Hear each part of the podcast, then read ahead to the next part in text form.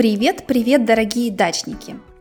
Добро пожаловать в наш подкаст «Русская дача» для самых позитивных и мотивированных людей, где мы изучаем русский язык только на русском языке. Сегодня у меня для вас сумасшедшее предложение, сумасшедшая идея. Сумасшедший, сумасшедший значит ненормальный, необычный, человек, который не думает так, как другие. Сумасшедшая идея. Я хочу предложить вам переименовать русский язык. Переименовывать. Переименовать – это от слова имя. Да, имя – это как зовут или как называется кто-то или что-то. Мы говорим «меня зовут Таня», язык называется русский язык. Этот язык называется русским языком. Пере значит еще раз. Когда мы меняем что-то, переименовать. Переименовать русский язык.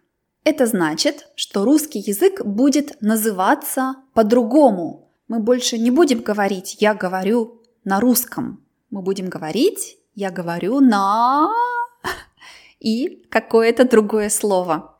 Да-да-да, я знаю, это абсолютно сумасшедшая идея. Давайте начнем.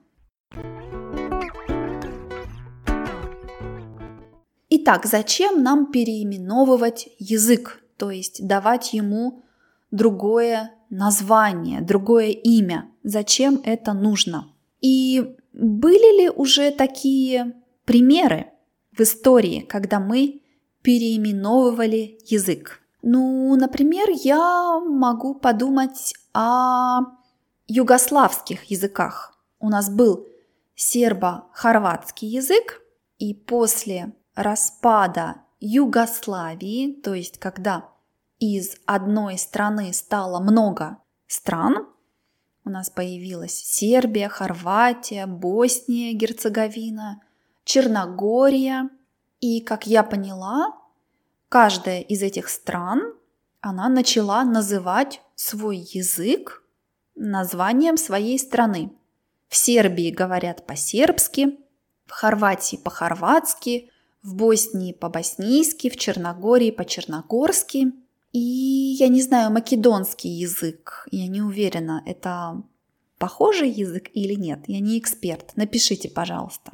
Как я поняла, в разных странах используют разные алфавиты. Хорватский язык использует латиницу, сербский – кириллицу, официально кириллицу, неофициально, я поняла, латиницу тоже. И да, есть различия, разные вещи между этими языками –